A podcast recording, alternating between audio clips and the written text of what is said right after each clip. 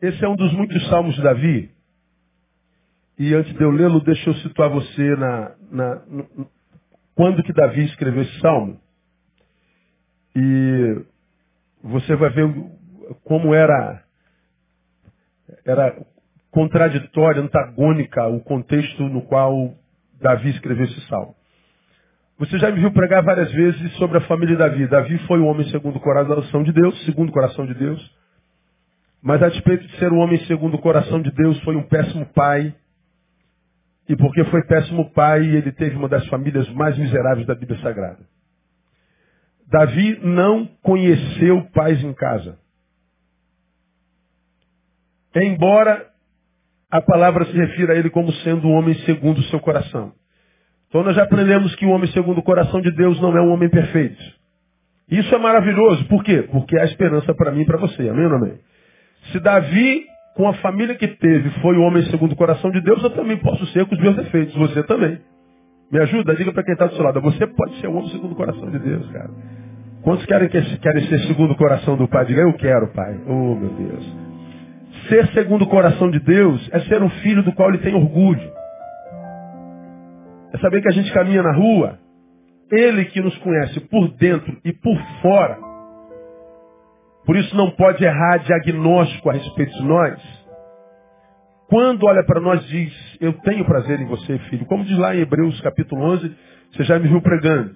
Que Deus diz que, é, embora não tenham alcançado a promessa, Deus não se envergonha de ser chamado seu Deus. Diferente do que aconteceu com os discípulos, que não puderam expulsar aquele demônio, mesmo quando descendo do monte, trouxe aos seus discípulos não puderam expulsá-la, e Jesus desce e diz, até quando eu vou ter que sofrer a presença de vocês? Homens de pouca fé, até quando eu vou ter que suportar gente como vocês que não aprende nunca? Como quem diz, vocês desceram do monte, tiveram uma experiência de transfiguração, Chega aqui não aprende nada, são envergonhados pelo diabo, envergonham o meu nome. Jesus diz para os discípulos, eu tenho vergonha de vocês, mas lá em Hebreus capítulo 11 mesmo, se referindo àqueles para quem foi dirigida a promessa eles não alcançaram a promessa, morreram antes da promessa se cumprir, Deus diz, eu não tenho vergonha de ser chamado seu Deus. Não é? Então, ser homem segundo o coração de Deus é, é, é ser um filho não perfeito, mas que luta contra as suas imperfeições. E porque Deus sabe que você não se entrega às suas imperfeições sem luta, continua lutando contra si, negando a si mesmo e tentando, negando a si mesmo, viver para a glória dele. Então, Davi foi esse homem segundo o coração de Deus, mas que não soube ser pai, não soube ser marido e não teve uma família legal. E você conhece a história dele, ah, de, de filhos doentes, um, um é, é, tomado por um desejo mórbido pela, pela irmã, e ele se entrega a esse desejo ao ponto de estuprar a irmã, e ele estupra sua irmã. Davi não toma partido, Davi não se manifesta, e o outro filho, irado com o irmão que estuprou a sua irmã, e com o silêncio do pai, mata o irmão que estuprou a irmã. O filho estupra, a outra é estuprada, um mata, a outra é assassinado. E esse filho que assassinou o irmão estuprador foge para a casa do vô. O vô não gostava de Davi, enche a cabeça desse filho que é Absalão. E Absalão então é tomado por amargura porque ele imaginou que agora o pai ia atrás dele para falar alguma coisa, dizer alguma coisa. Mas Davi se silencia de novo, se cala. É quase que conivente o silêncio dele, o faz conivir. E aí o coração de Absalão é tomado de, de, de ira, de ódio pelo pai, ódio mesmo. A relação dele com seu pai se torna só consanguínea, mas não tem mais relação afetiva nenhuma. Não há admiração, respeito, afeto, não há nada que ligue Absalão ao seu pai Davi, mesmo que esse homem seja segundo coração de Deus. Então um abismo é construído é, entre eles de tal forma que Absalão ele vai passeando pelo reino sorrateiramente, diz o texto literalmente lá em Samuel, que ele vai roubando o coração dos súditos de Davi. Ele rouba o coração, ele rouba os afetos, ele ajunta a, a, a, pessoas e, e rouba-lhe o coração, porque aquele coração amava Davi, e ele desconstrói a imagem de Davi no coração dos seus súditos, até que ele consegue fazer um levante contra o pai. Ele desce contra o pai, ou sobe contra o pai, com o exército que ele consegue construir, e Davi então foge de Jerusalém, ele foge do seu trono, do seu reino, e vai para uma terra distante para não ser morto por Absalão. Salomão, então, toma o trono, deita com as suas mulheres, desonra a memória de seu pai, a história de seu pai. O menino se torna bicho. Então Davi, ele está em, em fuga. Você vai ver o texto. Ele está num deserto de Judá, portanto um deserto geográfico, mas também está num deserto existencial, porque família é o quê? Família é aquele, aquele, aquele ninho para o qual a gente volta para descansar. A gente vai para a rua, a gente vai para o trabalho, a gente vai para a vida, e a gente tem que tocar a vida, ganhar a vida, a gente tem que sobreviver. A gente está em movimento, a gente se cansa, a gente luta, a gente mata o leão, a gente mata o urso todo dia. Mas chega no final do dia, nós temos a família. Nós voltamos para o lugar do nosso descanso. Nós voltamos para aquele lugar onde nós homens somos reis. Ou deveríamos ser, né? Antigamente éramos. E a gente volta para casa, a rainha está nos esperando, ó. Um monte de sorrisinho na boca. É, por causa da pós-modernidade, né? Na pós-modernidade, dizer que a mulher é a rainha do lar é quase ofensa para a mulher. Que isso, pastor? Aqui do lar, você está maluco? E eu diria para você, mulher, você que é mãe, cuida dos seus filhos, da sua casa, não deveria dar satisfação a ninguém. Você deveria orgulhar-se muito disso. Não estou dizendo que você que não faz isso, trabalha e cria seu filho numa creche, deveria se envergonhar. Não estou dizendo isso. Mas você, mulher que é rainha do lar, deveria se, se, se, se orgulhar disso também. Você nasceu para ser mãe, quando você pode ser mãe presente, quando você educa seu filho, isso não é vergonha para ninguém. Então, a, a, a família é aquilo para o que a gente volta, é o lugar no qual a gente é. É o lugar do nosso descanso, é onde está a nossa caminha, onde está o nosso quarto, do nosso jeito, da nossa cor. Onde está aquele travesseiro que a gente dorme com ele há muito tempo. Aí falar em travesseiro, eu me lembro das figuras que a gente vê muito em aeroporto. Vai para o aeroporto, pessoas viajando sempre com travesseiro na mão. Rapaz, não tem nada mais brega do que isso. Aí, é, mas é muito comum. Eu, eu, por exemplo, vindo agora de, de, de Linhares, na semana, sexta-feira quinta-feira, não sei. Aí tinha, tinha um pai, uma mãe e cinco filhos. Uma escadinha assim, ó. Todo mundo com travesseiro na mão. Na fila de embarque. Eu falei, meu Deus, por que, que essas pessoas carregam o travesseiro? Ah, é porque o travesseiro é, faz parte da, do nosso corpo. Alguns não desgrudam dele, é como bichinho de pelúcia da criança. Então na tua cama tem o teu travesseiro, tem a tua cama, tem, tem o teu cantinho, cara, tem a tua ferramentaria, a tua garagem, onde estão as tuas ferramentas. Então família é o lugar para a gente volta para descansar. Agora, Davi, ele não só foi em fuga, como perdeu o lugar para voltar. Ele estava no deserto geográfico e no deserto existencial. Ele estava é, é, refletindo sobre a vida que viveu nos últimos anos como silêncio diante da calamidade da família. Ele está vendo de onde ele veio, do trono, do alto, e agora está no lugar da humilhação. Quem sabe ele está refletindo sobre a sua própria existência. E quem sabe a, o seu chão não estava molhado pelas lágrimas da dor de ser traído pelo próprio filho. Ele está vivendo um deserto total. Ele falou, meu Deus, eu não sou mais de ninguém, de lugar algum. Eu não tenho lugar para voltar. Eu não sei o que vai ser da minha vida. Eu não sei se eu tenho futuro. Eu, eu não sei para onde eu vou, em quem confiar. Ele se perdeu, ele se desconectou geográfica, familiarmente, espiritualmente, existencialmente. Ele está como uma folha. Para onde o vento sopra, provavelmente ele, ele vá. Deserto. Aí ele escreve o Salmo 63. E o Salmo 63 tem esse conteúdo assim. Ó, ó Deus, Tu és o meu Deus, ansiosamente te busco. A minha alma tem sede de ti. A minha carne te deseja muito em uma terra seca e cansada, onde não há água, veja, deserto. Assim, no santuário te contemplo para ver o teu poder e a tua glória, porquanto a tua benignidade é melhor do que a vida, os meus lábios te louvarão. Assim, eu te bendirei enquanto viver. Em teu nome levantarei as minhas mãos. A minha alma se farta como de tutano e de gordura, e a minha boca te louva com alegres lábios. Quando me lembro de ti no meu leito e medito em ti nas vigílias da noite, pois tu tens sido meu auxílio, de júbilo canto à sombra das tuas asas. A minha alma se apega a ti, a tua destra me sustenta. Mas aqueles que procuram a minha vida para destruírem irão para as profundezas da terra.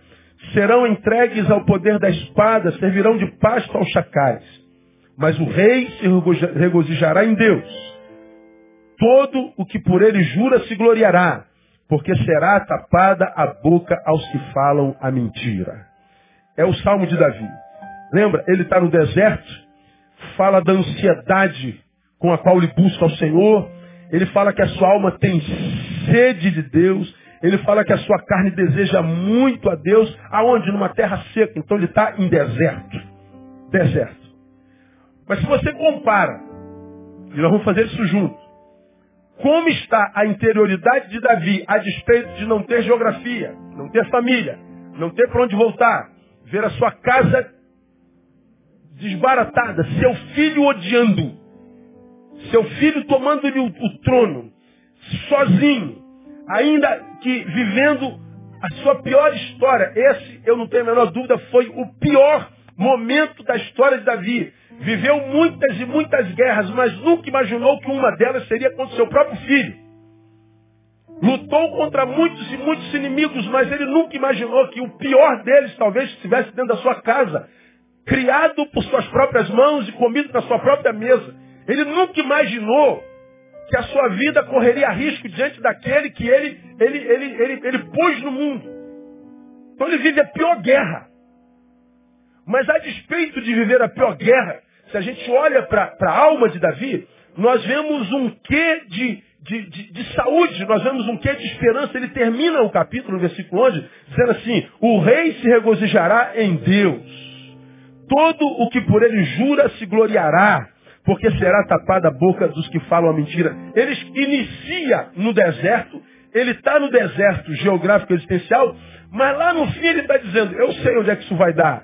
Eu sei que no lugar da minha vergonha, Deus vai me dar dupla honra no nome de Jesus. Ora, é possível que aqui entre nós, ou mesmo lá na internet me olhando, quem sabe aqui, ó, nessa câmera me olhando, ou naquela câmera me olhando, existam pessoas no mundo passando por seu deserto existencial. Aqui no meio de nós, bonito como bonito está essa pessoa que está do seu lado.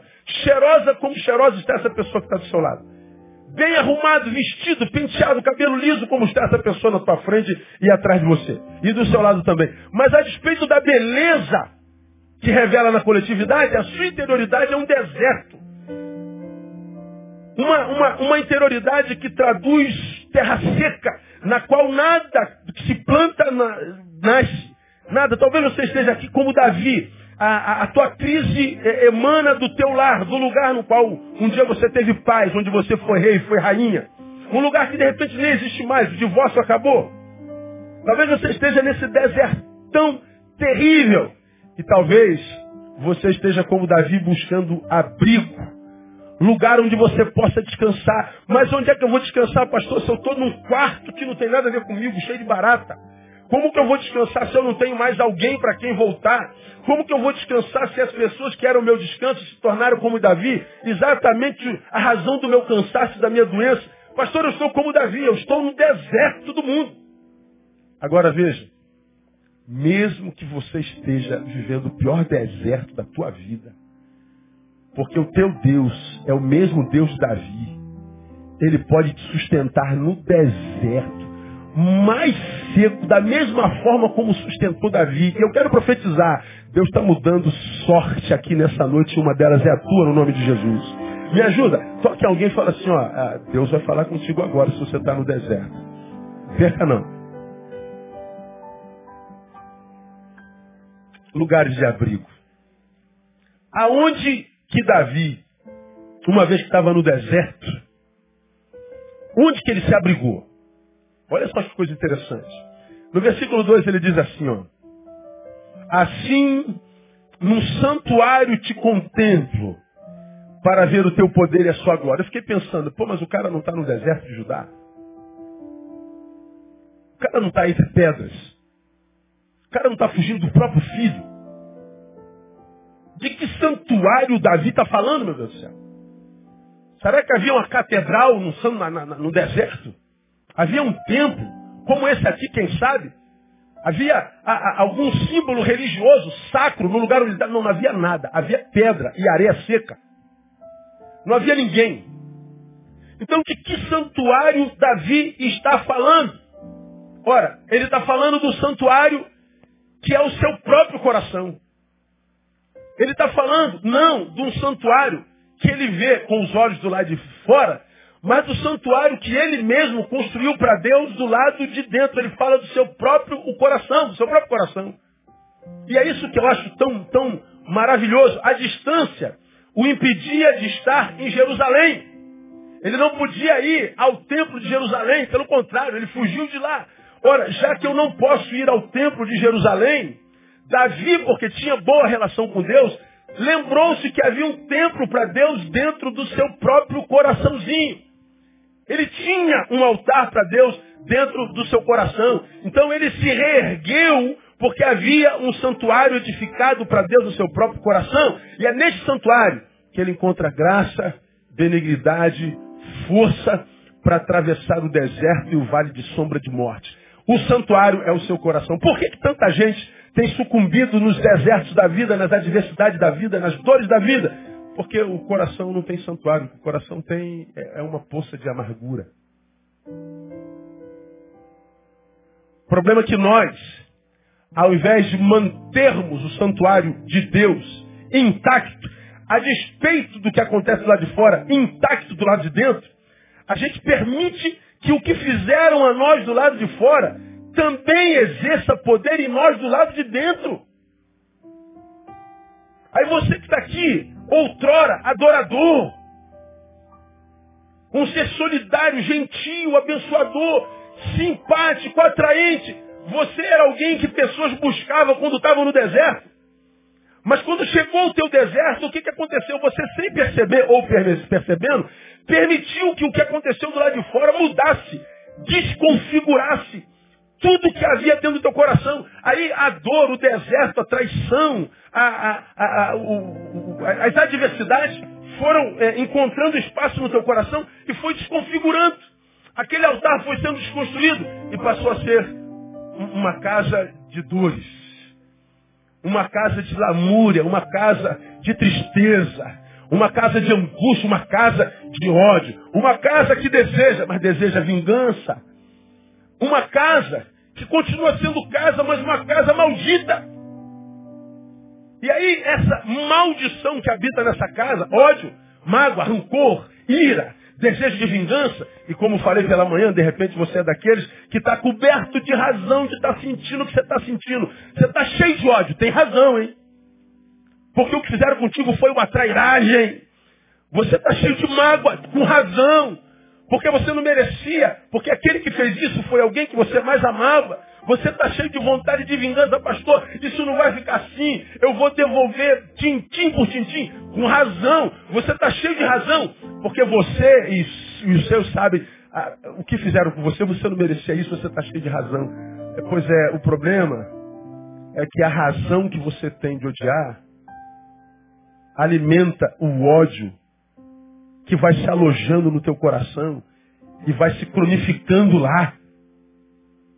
Você tem razão de odiar, você tem razão de, de, de, viver essa amargura, de se transformar nessa poça de má água, de água má. Você tem razão e, e, e, cheio de razão está. Mas essa razão é exatamente aquilo do que você deveria se livrar. Se tem hoje de manhã José, que foi vendido pelos seus irmãos, que tinham inveja do amor que o pai tinha por ele. Eles vendem o irmão. Ele deveria ser amado, protegido, porque é caçula, mas ele é vendido. Jogam-no no poço, dizem eles. E aí começa toda aspas, desgraça de José. Só que José é vendido como escravo. E ele não sabia, na cabeça dele, vivendo o presente momento, a vida dele acabou porque ele não tinha o afeto dos irmãos, o pai não sabia o que tinha acontecido. José poderia ter dito, a minha vida acabou. Só que ele não sabia, porque ele não tem conhecimento de amanhã, senão só de hoje, que aquela desgraça era exatamente o start. Queria levá-lo ao lugar mais alto onde o homem poderia chegar. Porque aquele menino que foi vendido por inveja dos irmãos se transformou no número dois, só de faraó. Ele se torna o rei do Egito, governador do Egito. Ele se torna a, a, a, autoridade mais alta no Egito, abaixo de Faraó. Uma seca chega naquela região, naquela região, e aí os irmãos e a família começam a passar fome, vai até o Egito para pegar comida. Quando eles chegam no Egito, quem é o governador? José. José poderia vingar-se dos irmãos. Eu agora tenho autoridade para prender vocês, para humilhá-los. Eu tenho autoridade para chibatá-los, fazê-los sentir dor. Eu tenho autoridade para matar vocês de fome, para botar vocês no cilindró.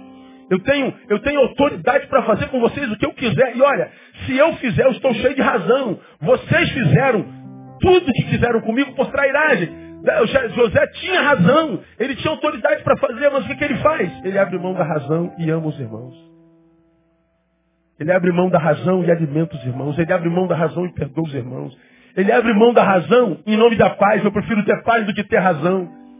O problema é que na pós-modernidade, abrir mão da razão é ver alguém do lado dizer, você é um otário.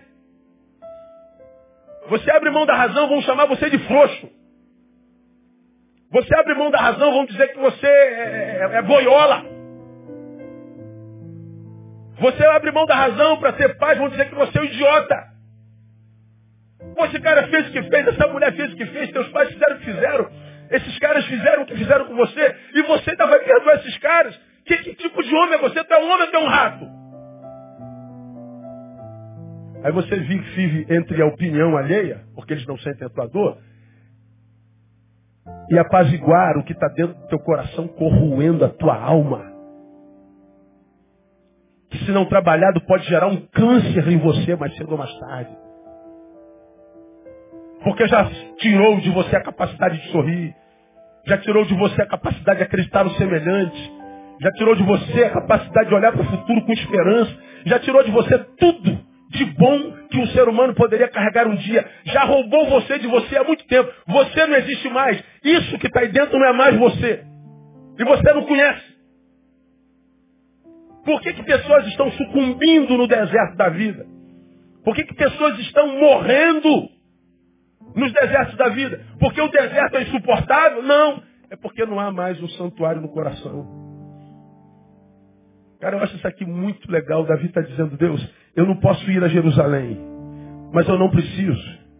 Porque tu és um Deus que não habita em templos feitos por mãos de homens. Tu és um Deus que habita em templos feitos por tuas próprias mãos. Eu sou obra da tua mão e eu sei que tu habita dentro de mim, Deus. Há um santuário no meu coração para ti, Pai. Eu poderia estar revoltado com Absalão. Eu poderia estar revoltado comigo mesmo, porque eu fui um péssimo pai, eu errei, eu me equivoquei. Mas eu abro mão dessa revolta para cultuar ao Senhor no meu peito. Honra e glória, o tributo ao teu nome, no nome de Jesus. Davi tinha um altar dentro do seu coração. Que tipo de altar tem no teu coração? Você é habitáculo do quê? De que sentimento? Você se tornou carregador? E que tipo de, de, de, de peso tem esse sentimento no teu coração? Porque o que a gente vê é ser humano carregando morte, morte. Falei há dois domingos atrás, toda vez que a gente vê alguém gerando dor, toda vez que a gente vê alguém machucando o outro, imprimindo angústia, é, é, é, é, sendo agente de morte, gente que faz mal, que inveja, que odeia, que denigre, gente que está gerando dor na vida dos outros, por que, que ele faz isso? Porque ele está vazando. Está vazando dele, ele está cheio disso. E quando ele alcança o outro com a mesma dor, é porque está escorrendo dele, está vazando pela boca, vazando pelos olhos, está vazando pelos poros, ele está tão cheio de desgraça que está tá eclodindo, está explodindo, está vazando. E ao invés de a gente ter ódio dessa gente, a gente tem que ter pena. Pena. Quantos de nós, tenta se lembrar, já fomos vítimas, alvo do mal, de gente que amamos tanto e que a gente sabe que não é má. A gente sabe que no fundo a pessoa não é má. Bom, hoje nós, eu conversei com uma ovelha muito querida, que fez uma besteira tão grande, mas, mas pensa numa desgraça, então multiplica por cinco. Foi o que ela fez. Eu sou pastor, mas não me meto na vida de ninguém que não me pede, me pede para me meter. Não me meto. Mas é alguém tão querida, tão, tá aqui, ó, desde de, de pirralha. Fez uma besteira tão grande que eu falei, não, amor, senta aqui no gabinete, eu preciso conversar com ela. Fez um mal tão grande, mas tão grande. Mas, no fundo, a gente sabe que não tem nada de mal nela. Foi assim, sabe aqueles escorregos de casca de banana que a gente fala, meu Deus, onde é que eu estava com a cabeça? Meu Deus, que retardado que eu sou. Como é que eu posso ter feito uma besteira dessa? Quem é que nunca comete um erro desse? Aí eu chamei no gabinete e falei assim, cara, o que, é isso aqui? O que, é que você está com a cabeça?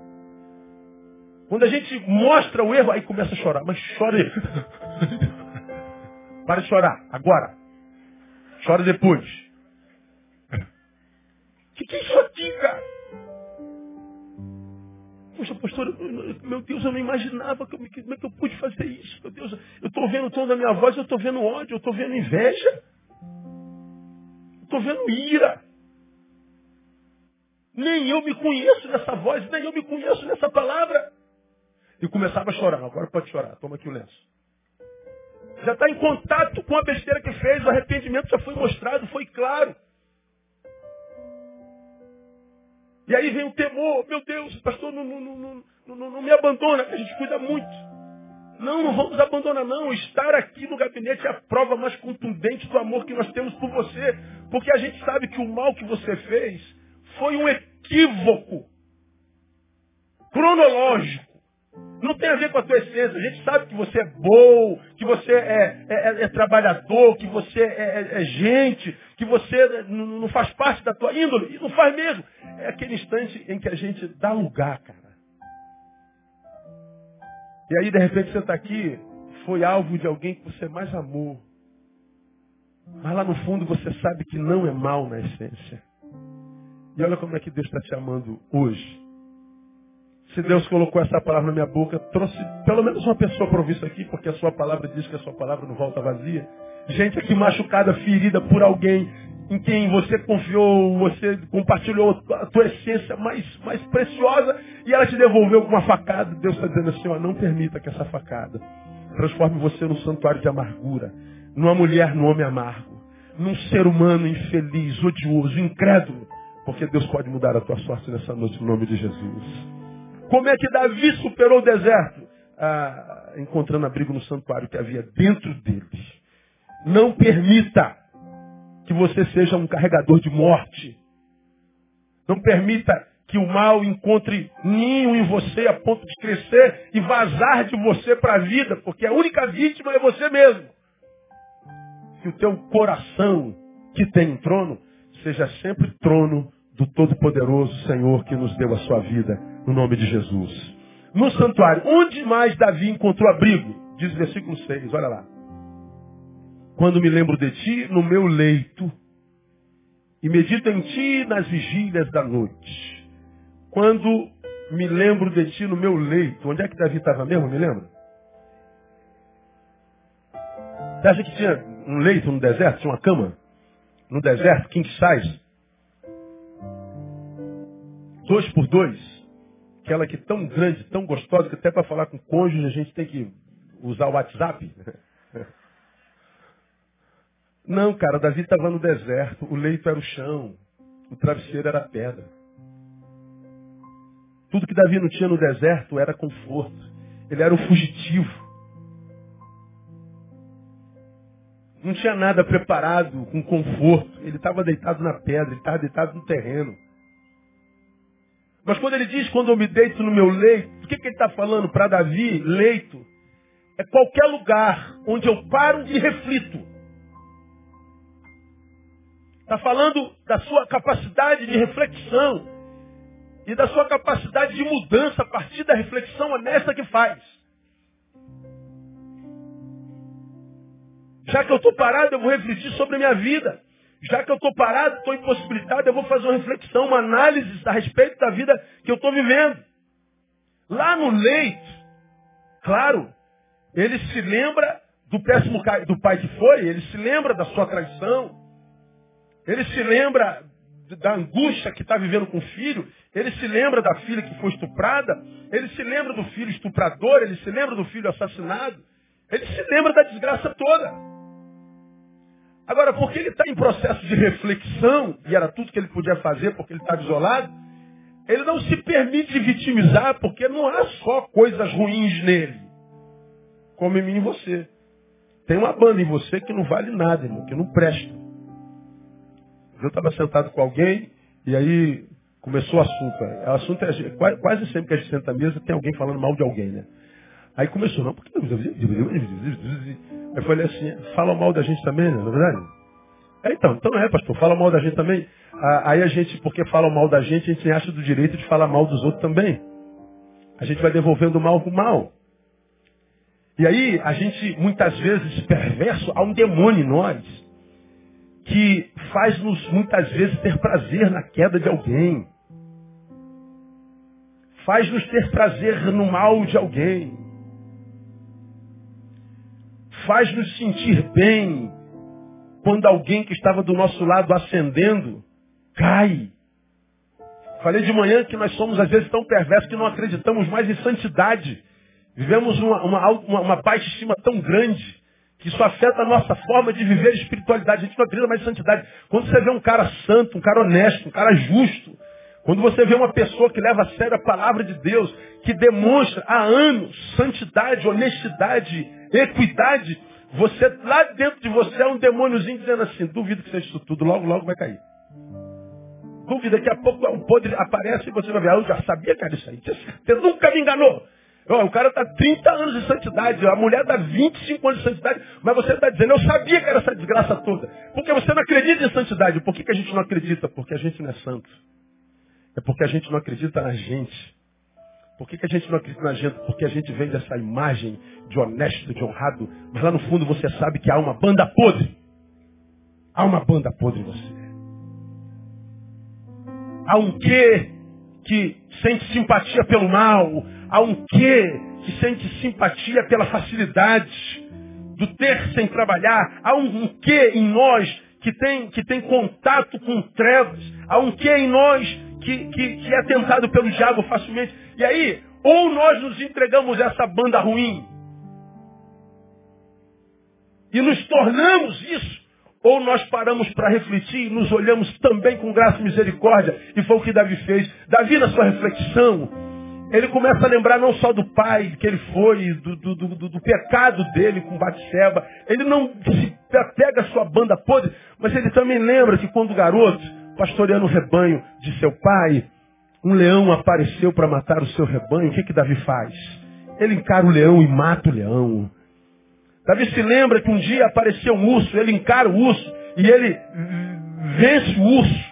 É, Deus o fizera tão forte a ponto dele matar um leão e depois de matar um urso só para proteger o rebanho. Ele sabia, meu Deus, se, se eu venci um leão e um urso, só posso ser feito por causa da graça de Deus. Então eu não sou tão ruim quanto eu, eu imagino ser. Senão Deus não me usaria para proteger o simples rebanho de Deus lá no deserto. Eu tenho certeza. Davi se lembrou também quando na sua fragilidade física pôde vencer, vencer Golias. Quando ele chega naquele, naquele val, monte de, de, de soldados acovardados pela grandeza do inimigo, ele diz que é esse gigante que afronta o nome do Senhor. Então ele está dizendo, eu não posso ser tão ruim assim. Deus me deu graça para derrubar o gigante com a pedra. Deus me deu graça para levantar a sua espada e arrancar a sua cabeça. Deus me deu graça para honrar o seu nome. Eu não sou tão ruim assim. E ele vai, ele vai, ele vai equilibrando a visão que tem de si mesmo. Ele se lembrou da bondade, poder, provisão de Deus sempre ao seu alcance, mesmo depois do pecado de Batseba. Como Deus o tratou com graça e misericórdia, seu leite se transforma num abrigo. Deixa eu falar para você, irmão. É preciso que nós nos olhemos com honestidade, sim, mas também com misericórdia. Porque se a gente não se olha com misericórdia, a gente acaba se rendendo à falta de misericórdia com a qual os outros nos olham. Quanta gente com inveja de você diz assim, é, eu não gosto de você, porque você, e porque você, aí joga na tua cara tudo que de ruim ele vê. Porque quem não gosta de você nunca vai elogiar você. Você está aqui de repente perseguido por um patrão, por um colega de trabalho, por um vizinho, e você fica perguntando, cara, o que, que eu fiz para esse cara me odiar? O que, que eu fiz para esse homem me perseguir? O que, que eu fiz para essa mulher me, me, me espijar tanto? Você não fez nada. Você é e quem muito te critica quer ser você, irmão. Saiba, tem gente que morre de inveja do teu casamento. Teu casamento é uma bênção. E o dele? Ah, aí olha pro teu marido assim e fala assim, olha, pode ser até mais feio que o meu, mas é mais gentil. Ele cuida dela com muito carinho. Olha, ela é muito mais feia que eu, mas arrumou um homem muito melhor que o meu. E ela morre de inveja, não é da tua beleza, mas do casamento que você tem. Tem gente que morre de inveja do teu sorriso. Pois, cara, essa mulher vive sorrindo, cara. Que graça tem a vida para estar tá sorrindo desse jeito? E você está sorrindo. Bateu com o carro ontem, o carro deu perda total. E você chega no trabalho sorrindo. Por que, que você está miserável está sorrindo? É porque meu coração não estava no carro, menina. Meu coração está naquele que me deu o carro. E aquele que me deu o carro pode me dar outro carro. O carro bateu, acabou, mas eu estou de pé, eu vim trabalhar, pô. Aí a pessoa morre de raiva de você, irmão. Ela morre de raiva. Ela morre de inveja do teu filho. Teu filho é uma bênção. Como teu filho dava para ter 15. E o dela? Nem dois. Tá? O sangue de Jesus tem poder. Não quero dar nenhum outro filho igual a isso, de jeito nenhum. É só dor de cabeça, é só desgraça, só brabeza. Teus filhos são quase antes de botar uma asa voa. Morre de inveja dos teus filhos. Tem gente que morre de inveja porque você conseguiu emagrecer, irmã. Amigona, amigona, eu tô fe... amiga, eu estou feliz por você, amiga, você conseguiu. Nada, irmã. Conversa fiada. Ela quer que você engorde o dobro. Aí você fala, meu Deus, o que, que eu fiz para essa pessoa? Por que tanto ódio? De onde vem essa vociferação? De onde vem essa monstruosidade? Você não fez nada. É porque ela quer ser você. Ela tem inveja do teu cabelo, cara. Imagina. Deus, só Deus sabe como você trabalha para ter esse cabelo, né, irmão? Ninguém imagina. Mas ela morre de inveja do teu cabelo. Ela morre de inveja da intimidade que você tem com Deus. Ela morre de inveja da forma como você adora, cara. Está na adoração, você está aí celebrando. E ele está sendo coisa horrível, ficar pulando na presença de Deus. Falta de vergonha. Nada, é um morto andante, pedaço de carne que se move. Tem gente que odeia você, não é pelo que você fez a ela, mas pelo que você representa. Você é um espelho que revela a ela o quão miserável ela é.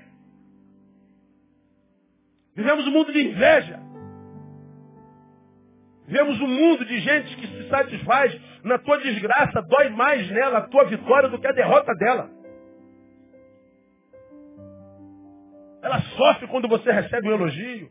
Ela sofre quando você é promovida. Ela sofre porque você é feliz. E no mundo de infelizes, ser feliz é quase um pecado. Agora, meu irmão, Davi está dizendo, eu me refugio eu me refugio não só no santuário de Deus, mas no meu leito. E no meu leito eu faço uma análise sincera a meu respeito, mas uma análise que também é feita com misericórdia a respeito de mim mesmo. Na, no leito, Davi transformou a sua solidão na sua melhor companhia. Ele poderia se carcomer pela culpa da família maldita, mas ele olha para a história toda e diz, não, não posso ser tão ruim quanto eu agora, eu quero me castigar e dizer se eu sei que se Deus me usou lá no passado, Ele pode me usar lá no futuro. Então escuta o que eu vou te falar. O que fizeram contigo só se torna ponto final da sua vida se você permitir. Porque se você não permitir, o que fizeram contigo é só uma vírgula. E você reflete nessa dor e cresce, a melhor história vai começar a ser escrita agora depois dessa vírgula, no nome de Jesus. Só depende de você. Se crê, aplaude aí. Aleluia. Aí aqui eu repito o que eu repito há 20 anos. Ninguém é culpado da gente estar como está. Fizeram o que fizeram, a gente não pode fazer nada. Mas permitir que o que eles fizeram encontre ninho no meu coração, ah, isso eu posso impedir sim. Como alguém disse, eu não posso impedir do passarinho fazer cocô na minha cabeça. Mas eu posso impedir dele fazer ninho na minha cabeça. Não, ninho não. Você me pegou distraído de primeira, mas agora não, meu. Então não deixa esse sentimento maldito fazer ninho na tua cabeça, no teu coração. Diga para si mesmo, meu coração tem um trono, esse trono é do Todo-Poderoso. Para com esse negócio de marra, de querer de devolver ódio. Você não é isso, cara. Você é um servo de Deus e Deus tem planos maravilhosos para ti. Não abre mão desse negócio no nome de Jesus. Então ele encontrou abrigo no seu leito.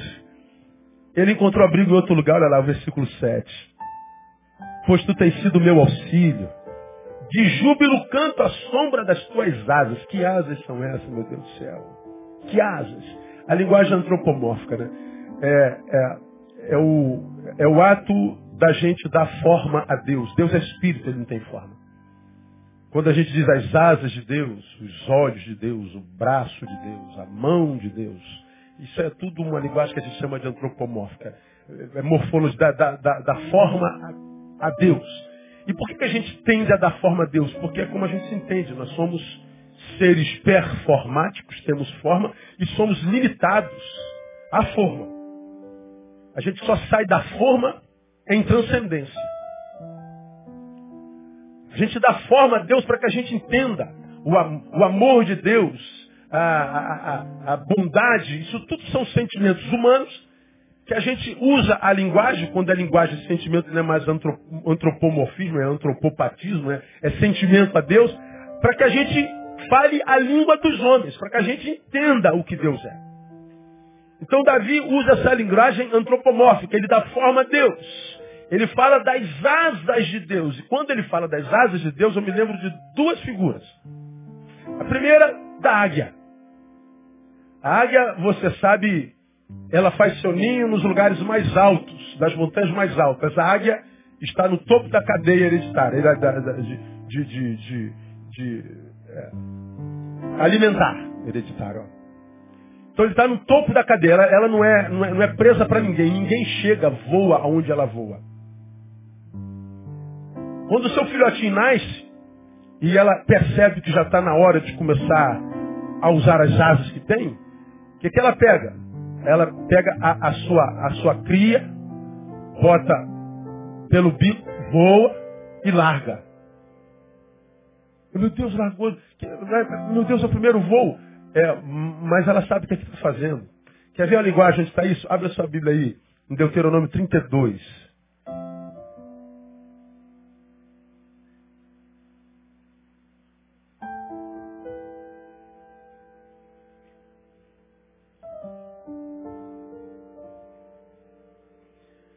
Olha só a linguagem figurada do versículos 11 e 12, do 32. Diz assim o texto, olha lá. Ó. Como a águia desperta o seu ninho, adeja ou adeja sobre os seus filhos, e estendendo as suas asas, toma-os e os leva sobre as suas asas. Assim só o Senhor o guiou, e não havia com ele Deus estranho. Estendendo as suas asas, toma-os e os leva sobre suas asas. O que, que o, o autor de Deuteronômio está dizendo? Que ela, ela leva a sua cria lá para o mais alto uh, teto e o larga. Se ela, por alguma razão, ainda não conseguir voar, o que, que a águia faz? A águia vai, entra por baixo dela e bota ela nas suas asas. E volta com ela para o lugar de origem. Ainda não está pronto, espera um pouco. Passa mais um tempinho, ela tira o seu, seu filhote do ninho, do conforto, do aconchego, e leva para o mais alto, e de lá de cima larga, e ela vai acompanhando o, a possibilidade do voo do seu filhote. Daqui a pouco o filhote abre asas e aí começa se equilibrando. A gente começa a equilibrar para andar, ela começa a equilibrar para voar. E aí a, a, a guiazinha começa a voar, então ela só vai do lado controlando o voo. Mas se porventura ela ainda não conseguir voar, ela mergulha embaixo do filhote, bota nas asas e o leva em segurança. Ora, quando Davi fala assim, ó, é, debaixo das tuas asas encontro abrigo, o que é que Davi está dizendo? Deus, eu estou em processo de queda. Veloz. Mas mesmo no processo de queda. Portanto, perdendo o controle do meu voo, o voo da minha vida, eu descanso porque eu sei que tu vais me amparar com as tuas asas no nome de Jesus. Então, meu irmão, caia em paz. Porque se você serve ao Deus da palavra, ele vai te socorrer no momento mais oportuno no nome de Jesus. A gente perde a ansiedade, a gente perde o desespero. Onde é que Davi encontrou abrigo? Ah, nas, nas asas do Todo-Poderoso, que treina o filhote para voar, que o capacita para os lugares mais altos. Mas quando a gente lembra de asa, a gente lembra de uma segunda figura, que não é mais da águia. Porque quando a gente está sofrendo em derrota, a gente não se vê como águia, a gente se vê quase como uma galinha. Pastor, estou mais para galinha do que para águia. Que tem asa e não voa, né? Eu não sei porque galinha não voa, nunca estudei isso. Pato, não é?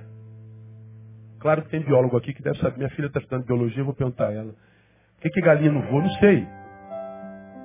Vai ali na ponte de Niterói, tem aqueles pássaros que ficam ali em cima da ponte, só abre a asa, né? fica paradinho, só contra o vento. A galinha não voa. Mas há uma figura da galinha na Bíblia também, essa você se lembra. Deuteronômio 32 você não conhecia. Mas a da galinha eu tenho certeza que você conhece. Que diz que ele guarda os seus debaixo das suas árvores como os seus pintainhos. Eu já contei essa história aqui no passado. De um, do, do, o carro ia numa estrada e passava um, uma galinha com um monte de pintinho atravessando a estrada. Não me lembro onde foi. Um monte, um monte de pintinho, atravessando a estrada. Bom, o carro estava em movimento, quando viu os pintinhos, ele se assustou, brecou e o carro foi. Aí parecia que ia matar a família toda, ia ser um, um assassinato familiar. Mas o que, que aconteceu? A galinha, vendo os pintinhos diante do gigante automóvel, o que, que ela fez? Ela pulou na frente dos pintinhos e abriu as asas. Como quem diz, aqui não, carro. Imagina. A galinha não tinha noção do que, que ela estava fazendo. Ela não se enxergava. Mas ela não quer saber se ela se enxerga ou se ela sabe o tamanho do inimigo. A única coisa que o fez entrar na frente do carro foi o amor pelos filhos. Quando Davi diz que eu encontro abrigo nas asas do Todo-Poderoso, ele está dizendo, olha, quando o caminhão dos teus inimigos vierem, é, a, vier te atropelar, ele está dizendo, eu sei que o Senhor abrirá as suas asas na minha frente e me guardará de todo mal. O que ele está dizendo? O Deus de Davi é o nosso Deus. Você não está sozinho no mundo, cara. Você não está abandonado porque a dor chegou. Um monte de caminhões na vida querendo te atropelar, mas as asas do Todo-Poderoso vão guardar você no nome de Jesus. Porque essas duas metáforas servem para exemplificar o que Davi queria dizer. De um lado, nos deixa caminhar sozinhos, nos socorrendo só no percalço, como a, a águiazinha que está despencando. Parece que está perdido, vou, vou me esborrachar no chão. Não, ele está te, te, permitindo caminhar com as suas próprias eh, pernas, com as suas próprias asas. Mas se ele perceber que você não pode fazer mais nada porque já fez tudo que podia, então ele entra com providência e te dá vitória no nome de Jesus. Mas também a segunda metáfora é protegendo-nos e confortando-nos na hora da necessidade. Ele, ele nos cobre com as suas asas, ele nos protege, ele nos ama. Ele é Deus. E eu louvo ao Senhor porque ele é Deus na nossa vida, no nome de Jesus. Termino. Ele não só encontrou abrigo nas asas de Deus, mas como ele também encontrou abrigo naquilo que diz versículo 8. A minha alma se apega a ti, a tua destra me sustenta.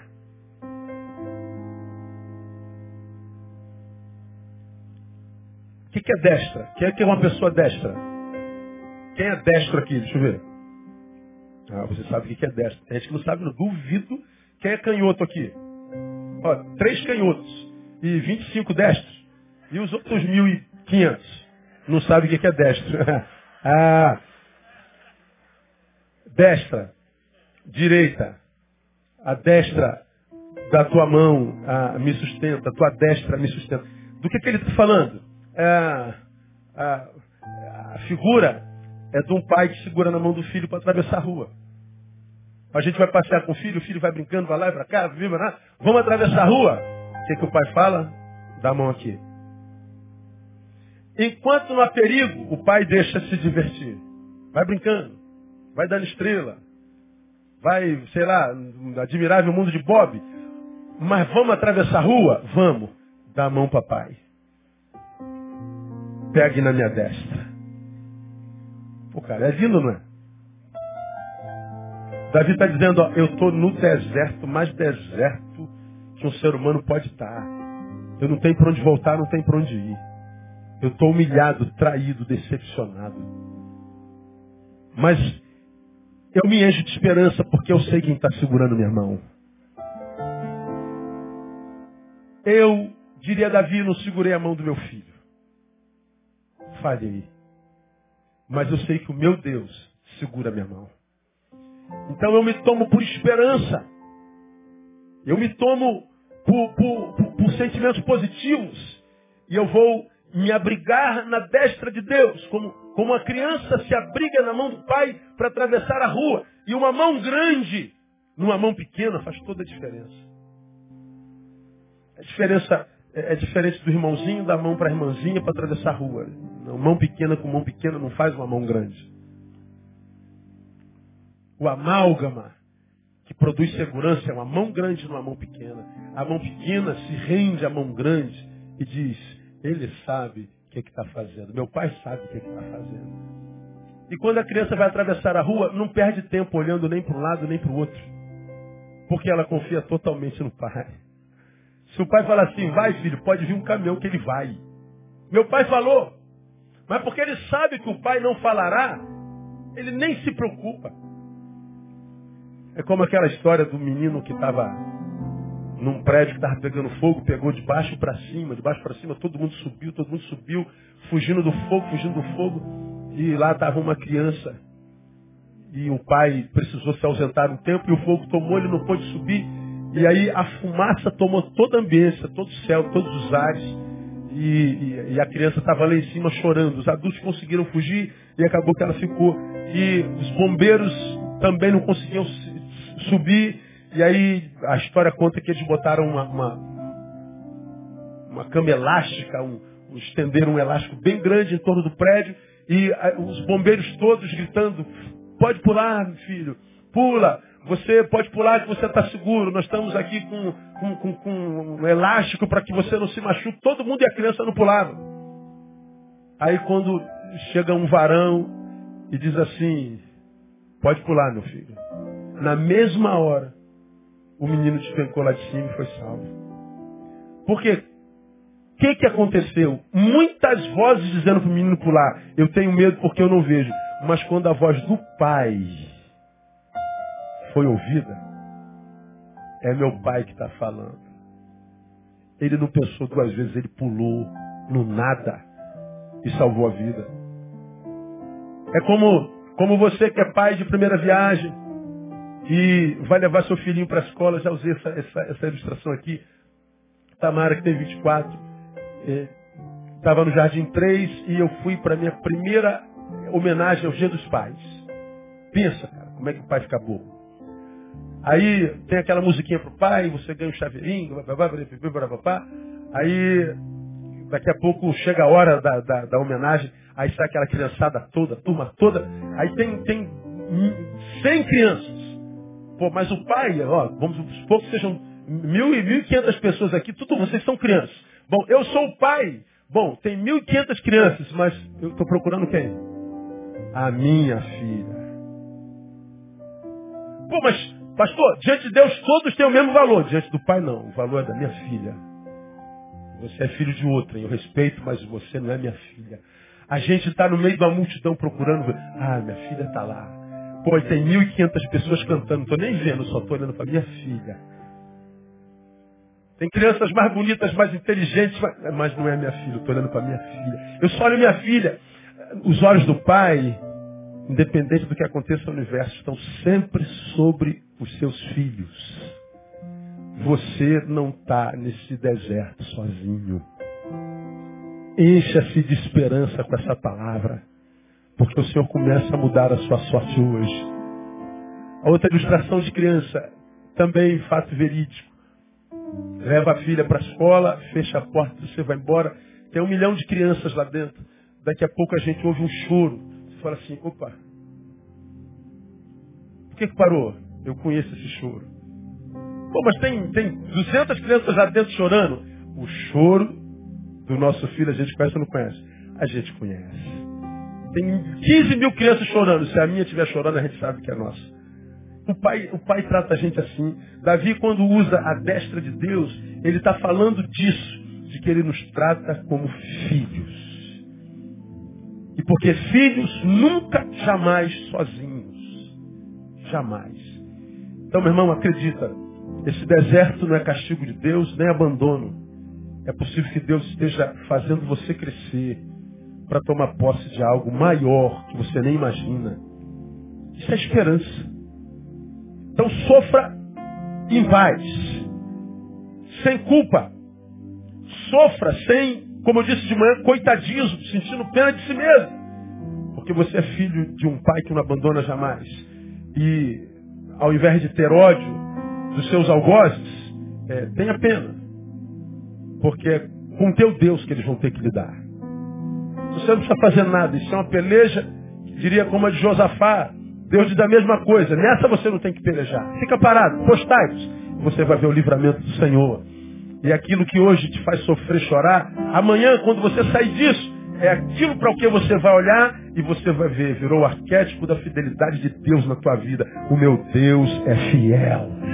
O meu Deus é fiel. Que Deus abençoe você com essa palavra e te faça sair daqui para viver de fato a melhor semana da sua vida, no nome de Jesus. Aleluia. Vamos estar de pé? Eu quero orar com você. Quero orar com você. Vamos cantar uma canção, escolher qualquer uma. Eu quero orar com você que está aqui e está no deserto. Pastor, como eu precisava dessa palavra, pastor.